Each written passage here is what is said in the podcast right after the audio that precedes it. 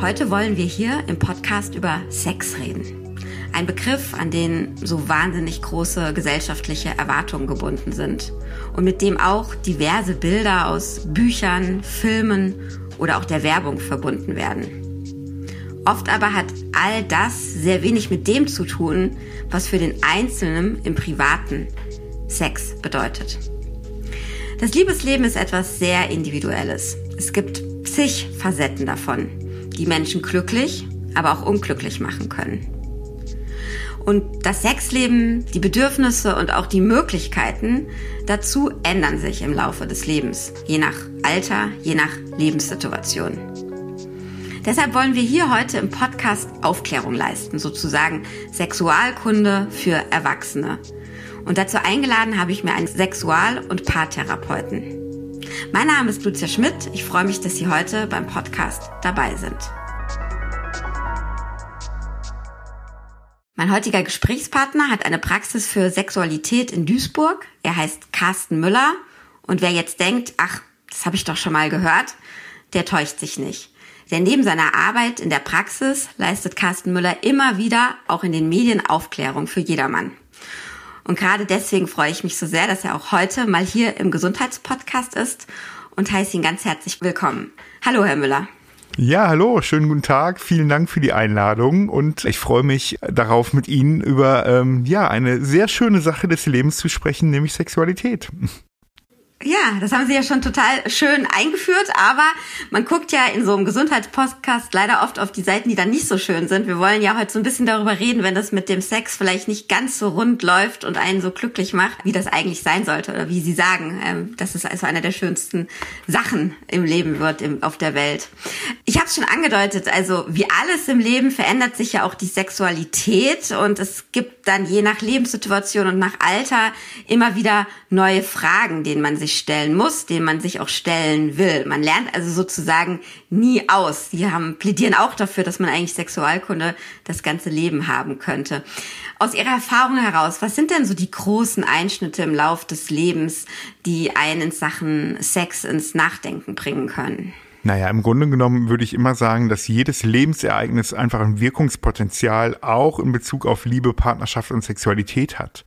Nehmen wir mal sowas wie Kinder in die Welt setzen. Das wird massive äh, Auswirkungen auch auf die gelebte Sexualität haben. Körper verändert sich, Bedürfnisse ändern sich. Auch sowas wie Stress, Alltag. Entschuldigung, aber Alltag ist eben ein Arschloch für Beziehungen und Liebesleben. Das ist einfach so. Und ich glaube, dementsprechend ist es einfach so, dass ja unterschiedlichste Lebensereignisse und unterschiedlichste Einflüsse einfach ein Wirkungspotenzial haben. Und gleichzeitig finde ich, ist das eben aber auch eine Riesenchance, dass eben Sexualität sich immer verändert, weil das heißt einfach, dass ich nie fertig bin und dass ich immer Dinge auch neu entwickeln kann, ich neu lernen kann, umlernen kann und gleichzeitig aber, ja, und das haben Sie ja gesagt, ist es eben auch eine Riesenherausforderung, weil ich einfach, ja, nicht fertig bin. Und wie oft ich hier in meinem Job höre, boah, Herr Müller, es wäre so schön, wenn es wäre wie, wie früher, als wir uns so kennengelernt haben und so weiter. Und dann denke ich immer, ja, und ich kann das Bedürfnis total verstehen. Und trotzdem wird es eben nie mehr so sein, sondern das als Chance zu sehen, neu auf Liebe, Partnerschaft und Sexualität zu schauen, finde ich, ähm, das kann eine ganz große Bereicherung auch sein. Dann bleiben wir doch mal bei den Menschen, die zu Ihnen in die Praxis kommen. Sie haben gesagt, also eigentlich jedes Lebensereignis kann dazu führen. Es ist zum Beispiel aber auch der Einschnitt eben als Paar Eltern zu werden. Erzählen Sie mal so ein bisschen aus dem Nähkästchen. Mit welchen Fragen kommen Patienten zu Ihnen? Mit welchem Anliegen? Und vor allem ganz wichtig für unsere Hörer, was raten Sie denn dann? Also ich glaube, es ist schon so, wie Sie vorhin sagten, dass es oft eben so ist, dass die Menschen dann kommen, wenn es irgendwelche Probleme gibt. Also eher schon eine Problemfokussierung. Wir haben keine Lust mehr aufeinander. Eine Person hat keine Lust. Körperliche Veränderungen, Schmerzen bei Penetrationssex, Erektionsprobleme, zu früh kommen, Themen rund um Fantasie, Affären, Pornografiekonsum. Das sind so die klassischen Themen. Und trotzdem, und das finde ich so wichtig, gibt es auch immer mal wieder Menschen, die präventiv hier hinkommen. Also die eben auch sagen, boah, zu Hause schaffen wir es irgendwie nicht, über das Thema gut ins Gespräch zu kommen und wir würden gerne mit jemandem dritten Mal da drauf schauen.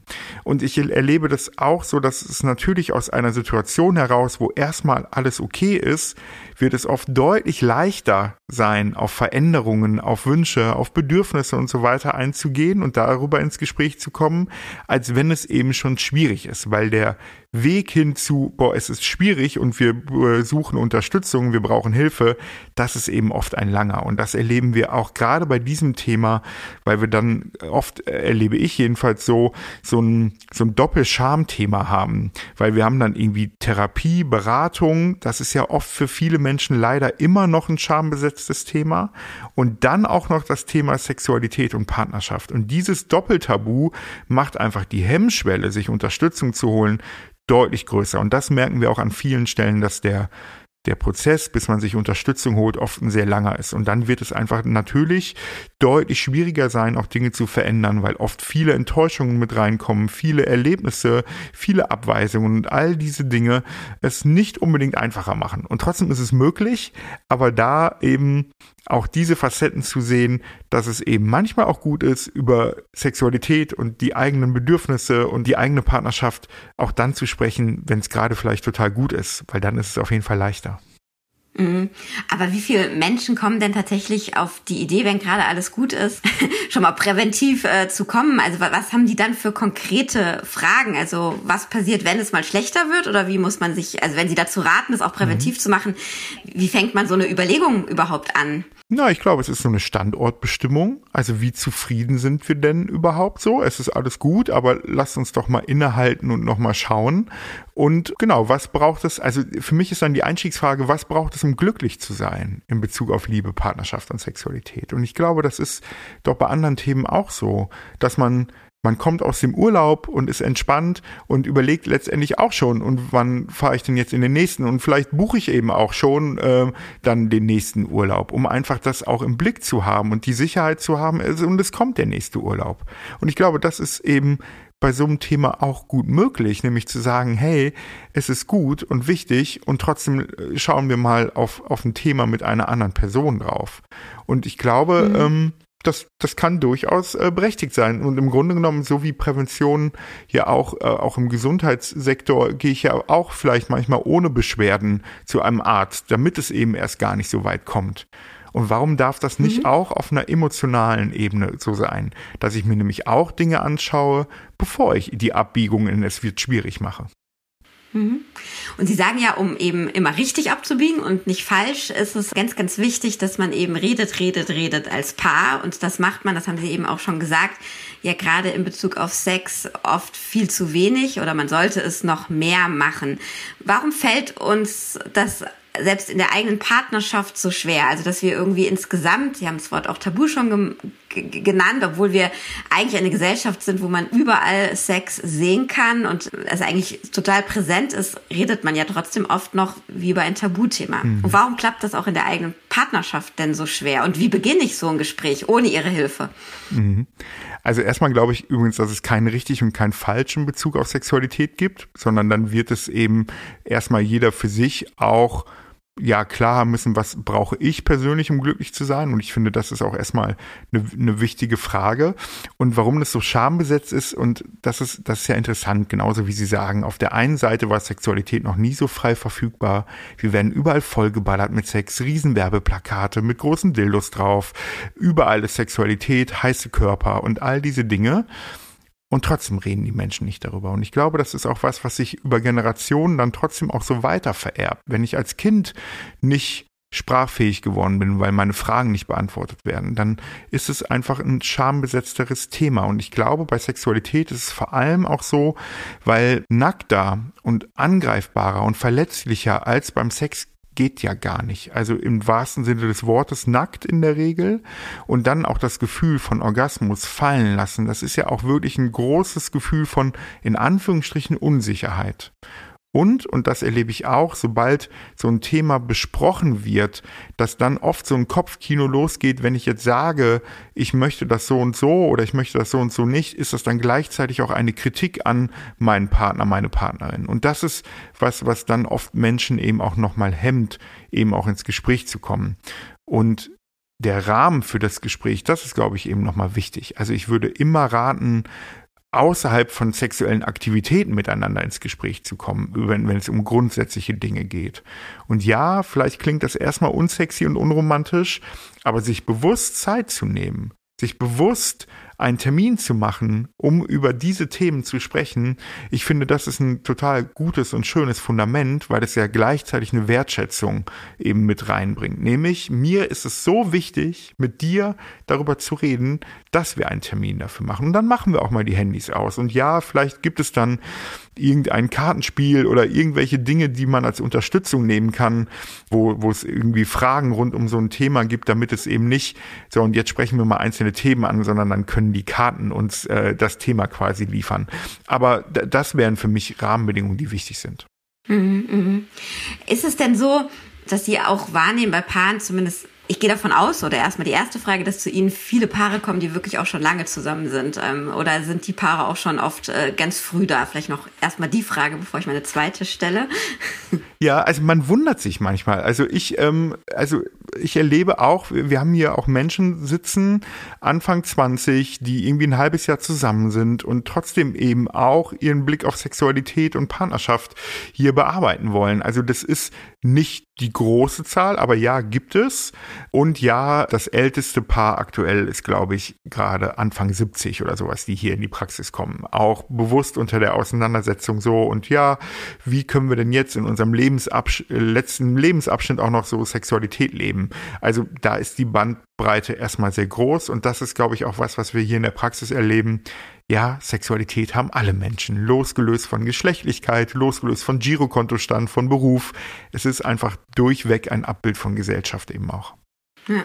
Auf die verschiedenen Lebensabschnitte kommen wir ja gleich nochmal. Jetzt noch kurz die Frage, die mir eben noch durch den Kopf ging. Es wird ja auch immer suggeriert, eine glückliche Beziehung ist eben nur glücklich, wenn auch äh, das mit dem Sex gut läuft. Nehmen Sie das auch so wahr, also den Zusammenhang zwischen vielleicht Partnerschaftsproblemen, die außerhalb vom Sex sind und eben dann einem gefühlt nicht runden Sexualleben oder äh, wird andersrum ein Schuh draus oder ähm, verneinen Sie diesen Zusammenhang komplett? Nein, also ich finde, man kann den Zusammenhang nicht komplett voneinander trennen. Ich würde nur erstmal grundsätzlich sagen, es wird auch Beziehungen geben, wo Menschen sich bewusst auseinandergesetzt haben und die Wichtigkeit von Sexualität einfach als sehr gering einschätzen. Und wenn das dann für beide passend ist, dann ist das ja auch völlig in Ordnung. Es wird ja dann schwierig, wenn es unterschiedliche Bedürfnisse gibt. Es wird dann schwierig, wenn sich Bedürfnisse eben ändern. Und Bedürfnis heißt dann nicht die faktische Anzahl von wann haben wir wie viel Sex, sondern die Bedürfnisse, wann ich eben glücklich damit bin. Ja, man kann es nicht voneinander trennen und trotzdem würde ich es aber auch nicht immer automatisch zusammenpacken. Sie haben vorhin, ähm, und das habe ich, den Begriff habe ich selber auch schon genutzt, so dieses Liebesleben. Ja, Sexualität kann aber auch ohne Liebe passieren. Und Liebe kann auch ohne Sexualität passieren. Und dann würde ich immer sagen, es gibt nicht das eine richtig, sondern die Menschen bestimmen. Und das ist, finde ich, auch ein Teil von sexueller Selbstbestimmung, was sie glücklich macht. Und das ist, glaube ich, das, was aber heute gar nicht so einfach ist, weil es nämlich unglaublich viele Einflüsse gibt und ich dann die Frage nach bewussten Entscheidungen das ist eine ganz spannende. Wie kommen die Menschen an bewusste Entscheidungen, ohne dass sie das Gefühl haben, aber ich muss doch jetzt eigentlich mindestens ein Sextoy in der Schublade haben. Und natürlich kann man Sextoys in der Schublade haben. Alles okay. Die Frage ist nur, möchte ich das wirklich oder glaube ich, ich möchte das? Und das, das sind die spannenden Auseinandersetzungen, finde ich. Mhm. Ähm, jetzt will ich mal so drei Fragen ganz, ganz grob über die Lebensspannen gehen. Wir fangen mal ganz früh im Leben an, wo es jetzt nicht direkt um Sex geht, aber um ein anderes äh, Steckenpferd von Ihnen oder was Ihnen sehr wichtig ist und was Sie eben auch schon mal angedeutet haben, nämlich, dass wir nicht nur als Paar oder als Menschen, die miteinander Sex haben, nicht sehr gut darüber kommunizieren können, sondern wir sind auch immer noch wahnsinnig gehemmt, mit Kindern darüber zu sprechen. Also jetzt ganz speziell eben die Eltern, aber vielleicht auch Erzieher oder Lehrer. Darüber haben sie ganze Bücher geschrieben, aber vielleicht kurz in zwei, drei, vier Sätzen zusammengefasst. Wie fange ich denn so ein Gespräch an und auf was muss ich achten, wenn ich jetzt einer hm. sechs, sieben, fünfjährigen, einem, ja, achtjährigen, keine Ahnung, vierjährigen auch schon was dazu erzählen will? Was ist wichtig? Naja, erstmal, ich glaube, es gibt nicht das eine Gespräch. Also man muss sich das nicht so vorstellen, dass es jetzt dieses eine Küchengespräch geht, wo ein Mensch aufgeklärt wird. Mir ist es immer wichtig zu sagen, letztendlich geht die Initiative vom Kind aus. Aber dann haben auch die Menschen die Verantwortung, auf diese Kinderfragen eben nochmal einzugehen, weil für die Kinder ist es ein reines Sachthema. Für die macht es keinen Unterschied, ob die fragen, und wie bewegt sich jetzt das Auto? Da würde man auch erklären, das hat einen Motor und je, je nachdem, wie Alter und Entwicklung ist, würde man Details noch erzählen oder eben auch nicht. Und für Kinder macht es keinen Unterschied. Und dann finde ich, haben Kinder ein Recht darauf, auf einer Sachebene eine Antwort zu bekommen, woher die Babys kommen. Und dann kann eine erste Antwort sein, ja, die kommen aus dem Bauch. Und dann kann es sein, dass Kinder noch weiter fragen und manche fragen eben nicht weiter und dann ist es auch in Ordnung. Aber wenn die dann fragen, und wie kommen die da rein, dann finde ich, haben auch wir die Verantwortung, darauf zu antworten. Und gleichzeitig, wenn ich darauf antworte, wenn die Eltern darauf antworten, dann haben die ja auch letztendlich in der Hand, welches Bild sie von Liebe, Partnerschaft und Sexualität weitergeben. Sprich, sie können aktiv das Bild von Kindern eben auch prägen diesbezüglich. Wenn ich die Frage nicht beantworte, dann ist die Frage ja nicht weg. Im Gegenteil, dann wird spannender, nur dann habe ich keinen Einfluss mehr darauf. Weil dann im schlechtesten Fall beantwortet Google, Siri, Alexa oder wer auch immer diese Frage. Kinder müssen nicht mehr schreiben können, und im, um im Internet irgendwelche Dinge zu suchen. Oder Geschwisterkinder, Nachbarskinder, wer auch immer. Sprich, und das ist so das, warum ich dafür auch so appellieren würde, wo, wenn ich in Familie kann und sollte über Sexualität gesprochen werden. Den Eltern heute 2023 würden nie die Verantwortung in Bezug auf gesundes Essen in äh, offenem Ganztag, in Kita oder wie auch immer, da würden die immer sehr klar Haltung und Position beziehen. Und ich würde mir wünschen, dass auch Eltern das in Bezug auf Sexualität tun, weil das ist so ein wichtiger Lebensbereich. Äh, und den aus der Hand zu geben, verstehe ich auch nicht so richtig, um ehrlich zu sein. Darum wäre das, glaube ich, ein Part, der da mit reingeht. Und, und ich glaube, das ist auch wichtig für das Verständnis, dass Kinder eine ganz andere Sexualität haben als Erwachsene. Wenn Kinder sich auch schöne Gefühle machen, wenn die so körperliche Rollenspiele machen, wenn die sich ausziehen, wenn die neugierig sind und andere Kinder nackt sehen wollen, dann haben die keine Fantasien dabei im Kopf wie erwachsene Menschen. Die haben keine Vorstellungen von, von Sex, gelebter Sexualität, sondern dann ist das was sehr egozentrisches. Ich habe die Neugierde, ich will wissen, ich will im Rahmen von meiner Identität auch mich ausprobieren, Körpergefühl entwickeln. All das. Aber es ist nicht gelebte Sexualität wie die von einem erwachsenen Menschen. Mhm. Ja, kommen wir mal zu den Erwachsenen zurück. Sie haben vorhin schon mal gesagt, also es ist, oft hat man die Vorstellung, man braucht irgendwie die Toys im Schrank oder solche Sachen. Ähm, sie kann man aber mit dem Satz zitieren, langweiliger Sex ist total super. Das entspricht ja nicht auch unbedingt dem, was öffentlich vermittelt wird. Ist das Ihre Erfahrung aus Ihren vielen Gesprächen mit, ähm, mit Menschen eben in Ihrer Praxis? Um, oder wie kommen Sie auf diesen Satz und wie begründen Sie den? Der würde ich jetzt sagen, mal rein von dem, was einem sonst vermittelt wird, eher nicht der der Mainstream ist. Ja, absolut. Ich glaube einfach, mir geht es darum, nochmal auszudrücken, dass die Menschen einfach dieses, diese bewusste Entscheidungen treffen. Und ich glaube nicht, dass dann immer viel und mehr und experimentierfreudiger immer das Bessere ist, sondern die Menschen für sich bewusst entscheiden. Ich mache ganz gerne so ein, so ein Pizza-Beispiel dazu. Ich weiß nicht, wie das bei Ihnen ist, aber ich habe so eine, sagen wir mal, so ein, zwei Lieblingspizzen, die ich irgendwie immer bestelle. Bei mir ist es immer Pizza Fungi in der Regel, wenn es frische Champignons sind. Und, die mag ähm, ich gar nicht. ja, schauen Sie an, ne? ganz anders. Und und letztendlich ist es aber auch so bei so Pizza, dann würden die wenigsten Menschen wahrscheinlich auf die Idee kommen, die komplette Zutatenliste und die komplette Liste alles auf eine Pizza drauf zu packen. Und ich erlebe die Menschen, dass sie sehr weit weg von experimentierfreudig sind, was ihre Pizzen angeht beim Italiener. Und beim Sex soll ich das dann aber auf einmal sein. Da soll ich dann eben alles kombinieren und ich muss immer was anderes machen und ich muss immer was Neues und noch eine andere Zutat drauflegen. Das ist das, was, glaube ich, viel an vielen Stellen Menschen vermittelt wird. Und darum glaube ich eben, dass auch routinierter, in Anführungsstrichen langweiliger Sex total super sein kann, weil darauf kann ich mich einlassen. Darauf kann ich mich zurückbesinnen, da kann ich entspannen, da kann ich runterfahren, weil ich weiß, was kommt. Und ich finde, das ist eine große Qualität. Und dann kann jeder Mensch so viel ausprobieren, wie der Mensch möchte, wenn die andere Person das dann auch möchte und so weiter. Ich glaube aber auch, dass eine Gelassenheit und eine Entspanntheit und auch ein Wissen, was auf mich zukommt, einen totalen Druck rausnehmen kann. Und ich dann nämlich auch besser genießen kann. Wenn ich nämlich weiß, ah, Pizza Fungi, das wird in der Regel funktionieren. Die mag ich. Und dann kann ich entspannt darauf warten, dass die aus der Küche kommt und ich kann die dann in Ruhe essen. Weil wenn ich die anderen 20 Zutaten draufgeballert habe, dann weiß ich nicht, ob ich das wirklich so gut finde. Ich sehe schon, wie ähm, alle Menschen, die jetzt ähm, demnächst Pizza bestellen oder beim Italiener sitzen, erstmal an sie denken müssen, ob ja. sie nicht doch mal was anderes ausprobieren oder doch bei Salami, Schinken oder was auch immer bleiben. Ja, und, und ähm, das ist ja auch völlig in Ordnung. so. Jetzt, jetzt haben wir auch ganz viel gerade schon im Podcast eben so über, ja, eher sage ich mal, die psychische Ebene, die Erwartung, die Lust, die Lebensveränderungen gesprochen. Ein Punkt, der ja auch äh, zumindest mit zunehmendem Alter auftreten kann, ist, dass eben auch das Verlangen, die Lust verloren geht und das mhm. aber auch teilweise ja nicht nur irgendwie eine Einstellungssache ist oder eine Stresssache ist, sondern auch äh, körperliche Gründe hat. Wie finde ich denn in so einem Moment raus, ob das jetzt irgendwie rein der viele Stress, die viele Arbeit ist, die mich da irgendwie matt da niederliegen lässt oder ob tatsächlich auch eine körperliche Veränderung äh, dahinter steckt. Wie, wie, wie, wie finden Sie das zum Beispiel in der Praxis raus oder wie verteilt sich so mhm. äh, die Menge an Menschen, die mit dem Problem zu Ihnen kommt?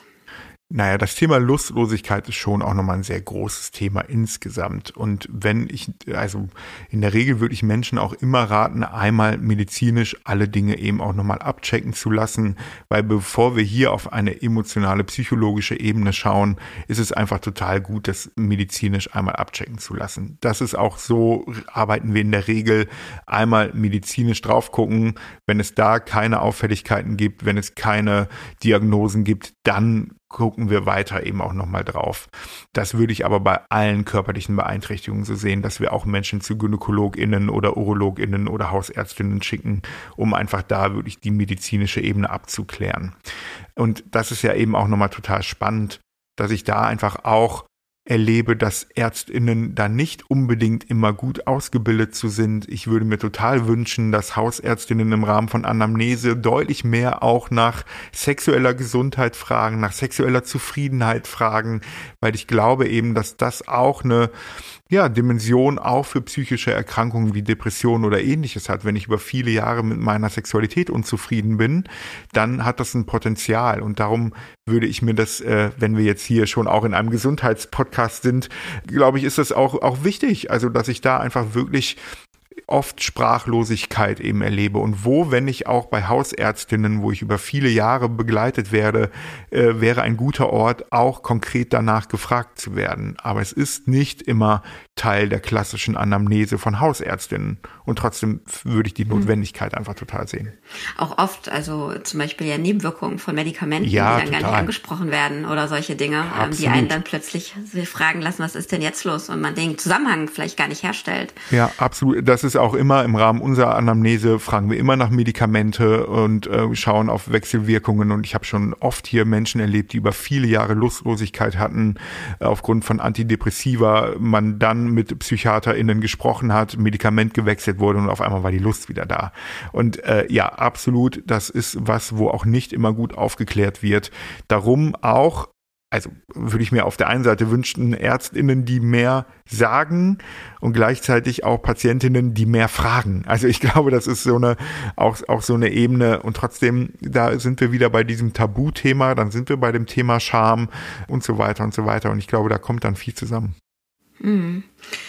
Jetzt haben Sie vorhin schon gesagt, eines äh, Ihrer ältesten Paare, die Sie im Moment beraten und begleiten, ist ähm, um die 70 Jahre. Als ich mir überlegt habe, hm, was fragen wir denn so zu dem letzten oder älteren Lebensabschnitt, fortgeschrittenen Lebensabschnitt, vielleicht kann man es so nett formulieren, ähm, da habe ich mich erstmal gefragt, ja, wann beginnt denn für einen Sexualtherapeuten eigentlich das Alter? Also ab wann kann man sagen, ähm, ja, jetzt sind die Menschen so alt, dass der Sex sich auch verändert? Ist das das körperliche Einschränkung? Ist das tatsächlich eine, eine Jahreszahl oder wie, wo würden Sie sagen, beginnt Sex im Alter?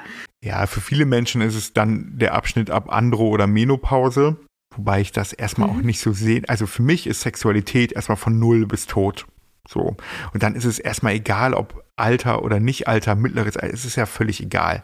Ich glaube, letztendlich ist es aber schon so, und dann habe ich jetzt kein Sachalter, dass wir aber an vielen Stellen alten Menschen auch das Recht auf Sexualität absprechen. Ich war vor ein paar ja, ein paar, paar Monate her, war ich in einem Alten- und Pflegeheim, wo ich mit dem Sozialdienst auch dazu gearbeitet habe zum Thema Sexualität innerhalb von Alten- und Pflegeheimen. Und dann wurde mir da erzählt, ja, und hier war letztens auch, hat sich ein neues Pärchen gebildet, beide PartnerInnen waren verstorben und dann wollten die auch äh, gemeinsam im Zimmer die Nacht verbringen. Und dann haben wir aber gesagt, das können wir ja nicht zulassen. Aus versicherungstechnischen Gründen haben wir das dann nicht erlaubt wo ich wirklich auch spannend finde, dass da erwachsenen Menschen das Recht auf sexuelle Selbstbestimmung abgesprochen wird. Und das ist interessant, nämlich aus dem Aspekt auch mal den Umgang mit alten Menschen sich anzuschauen, in Alten- und Pflegeheimen. Wie ist das auch mit so Themen wie Sexspielzeug? Wie ist das mit Pornografie? Gibt es WLAN in äh, Alten- und Pflegeheimen und so weiter und so weiter? Und ich glaube, da wird noch an vielen Stellen sehr wenig drauf geschaut weil auch ja da dann ja oft erwachsene Kinder dann auch die alten Menschen dann begleiten in Alten- und Pflegeheimen und dann so die eigenen Eltern haben ja sowieso keinen Sex und so. Also ich glaube, da sind auch wieder viele Tabuthemen, die da mit reinkommen und Dabei ist es im Rahmen von Entwicklung ein total wichtiges Thema, weil oft ja auch dann in so einer Lebensphase einfach wirklich sich Sexualität insofern verändert, dass oft sowas wie Orgasmus weniger Rolle spielt, es oft auch um eine größere Verbundenheit geht. Ich finde auch das Thema Tod und Trauer und auch ähm, Sexualität im Rahmen von Arbeit im Hospiz ist ein sehr spannendes. Wann dürfen denn Menschen eben ja, und wie können die sich verabschieden? Äh, wie ist das mit dem Thema Konsens und Einwilligung von Menschen, die im Sterben liegen? Dürfen die auf den Mund noch geküsst werden? Dürfen die angefasst werden? Ich finde, da sind ganz spannende Themen drin, wo Gesellschaft an vielen Stellen aber noch nicht richtig drauf schaut. Hm. Ja, wahnsinnig spannend, muss ich sagen, wenn man ihnen dazu hört, weil das tatsächlich ja auch ähm, ja, Dimensionen sind oder Ecken sozusagen der Gesellschaft des Lebens, wo man tatsächlich ja erstmal gar nicht an solche Fragen rund um die Sexualität denkt. Also das vermittelt ja auch eben nicht das, was man sonst über Sex mitbekommt, ähm, dass es da auch eine Rolle spielt. Also interessant, ja. dass Sie da hingucken. Und jetzt die allerletzte Frage, die geht jetzt noch mal ein bisschen von dem doch eben ein bisschen schwereren, was Sie ähm, ja. angedeutet haben, würde ich sagen, noch mal weg ist. Ein Klischee in unserer sexual oder sexualisierten Welt ist ja eben auch ähm, der ältere Herr, die junge Frau, mit der er sich schmückt. Ich sag's extra so provokativ, äh, die Hörer mhm. mögen und Hörerinnen mögen es mir ver, äh, verzeihen, aber dieser Altersunterschied, wenn wir jetzt schon beim Thema äh, Sex im Alter sind, ist das auch bei Ihnen in der Praxis ein Thema? Kommt da, ist das gar nicht so toll, ähm, immer die junge Frau und der alte Herr? oder wie, wie spielt eben auch, ähm, ja, was kommen, kommen da vielleicht für Probleme oder Fragen auf? Naja, ich glaube, letztendlich ist das Thema Sexualität einfach in der Gesellschaft auch immer noch mit sehr patriarchalen Zuschreibungen einfach nochmal beschäftigt. Und da sind wir eben auch bei so Zuschreibungen von älteren Männern und jüngeren Frauen und ist das dann umgedreht, wenn eine junge, äh, wenn eine ältere Frau mit einem jungen, also für mich ist es einfach und so arbeiten wir auch. Menschen verlieben sich ineinander, Menschen haben Sex miteinander. Und dann ist es losgelöst von Alter, von Geschlechtlichkeit. Sexualität ist da einfach allumfassend und trotzdem können wir einfach nicht wegdiskutieren, dass wir da immer noch in sehr klassischen Strukturen an vielen Stellen denken. Und ich glaube, dass da es einfach gut tut, das Thema eben auch nochmal aufzuweichen, insofern, dass wir einfach darauf schauen, was macht den Menschen glücklich. Und solange das nicht grenzüberschreitend ist, solange das auf einer konsensuellen Ebene passiert, finde ich, ist das erstmal das, was völlig gut und richtig und in Ordnung ist. Und trotzdem haben natürlich, und dann ist es egal, ob wir jetzt diese Konstellation, die Sie gerade genannt haben, denken oder andere Konstellationen, haben Menschen, die in Beziehungen leben, auch immer, wenn es abseits der in Anführungsstrichen klassischen Norm ist, mit Zuschreibungen zu kämpfen, mit Blicken von außen auf diese Beziehungen, die das bewerten, die diese Andersartigkeit bewerten. Und da muss ich sagen, bin ich erstmal sehr entspannt, weil ich da einfach wirklich denke, ja, genau, Sexualität ist was, was uns alle Menschen angeht. Und in welcher Konstellation, solange das eben alles auf einer konsensuellen Ebene passiert, das nicht gegen Gesetze verstößt, dann ist doch alles entspannt und das ist doch auch in Ordnung.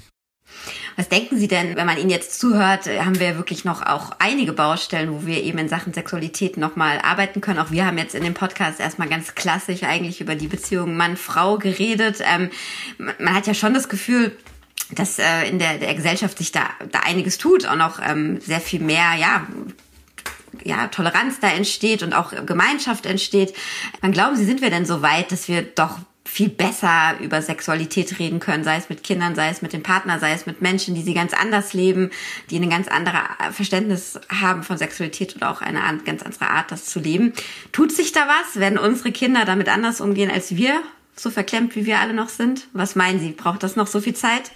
Ja, es tut sich auf jeden Fall was. Und das ist auch gut. Und trotzdem glaube ich auch, dass es noch viele Schritte braucht, um da wirklich eben auch ja die Vielfaltigkeit und Diversität von Menschen eben auch nochmal an, anzuerkennen und ja einen passenden Raum zu, zu geben, weil selbst wenn wir Geschäft, ge, ähm, gesetzliche Rahmenbedingungen geschaffen haben, heißt es ja noch lange nicht, dass Gesellschaft auch wirklich eine Akzeptanz lebt und eine Inklusion lebt und das ist, glaube ich, das, was es eben auch noch braucht. Und wenn ich dann so Diskussionen um Gendern und so weiter irgendwie auch mitbekomme, wo ich dann irgendwie auch denke, boah, da wünsche ich mir manchmal auch, dass wir nochmal 10, 20 Jahre eben auch nochmal weiter sind. Darum glaube ich, werden wir auch da uns viel mit in den nächsten Jahren beschäftigen müssen, wenn wir wirklich das Ziel haben, und ich habe das schon ein paar Mal gesagt, aber das ist es für mich wirklich, diese sexuelle Selbstbestimmung auf allen Ebenen zu leben, weil letztendlich mir wird überhaupt nichts davon weggenommen, äh, dadurch weggenommen, wenn Menschen gendern. Mir wird nichts dadurch weggenommen, wenn homosexuelle Menschen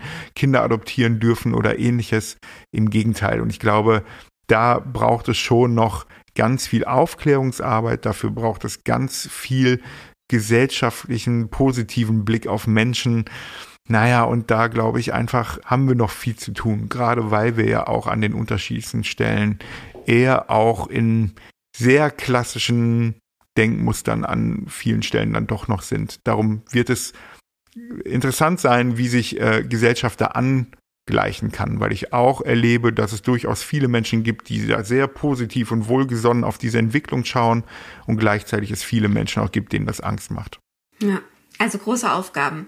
Lieber Herr Müller, vielen Dank für ja die Infos und dieses wirklich interessante Gespräch. Ähm, vielleicht konnten wir dem einen oder anderen helfen, mal ins Nachdenken zu kommen oder den Mut zu fassen, darüber zu reden. Ich habe schon gesagt, Sie haben viele Bücher geschrieben. Sie haben auch solche Karten entworfen oder Spiele entworfen. Ähm, also wer sich da weiter informieren möchte, der findet ganz, ganz viele Dinge von Ihnen, die vielleicht da helfen können. Nochmal vielen Dank. Ja, vielen Dank. Ihnen auch. Alles Gute. Genau, dem schließe ich mich an. Ihnen, liebe Hörerinnen und Hörer, alles Gute. Danke fürs Zuhören, für das Interesse und ich freue mich natürlich, wenn Sie auch das nächste Mal hier im Gesundheitspodcast dabei sind. Bis dahin, allen eine gute Zeit.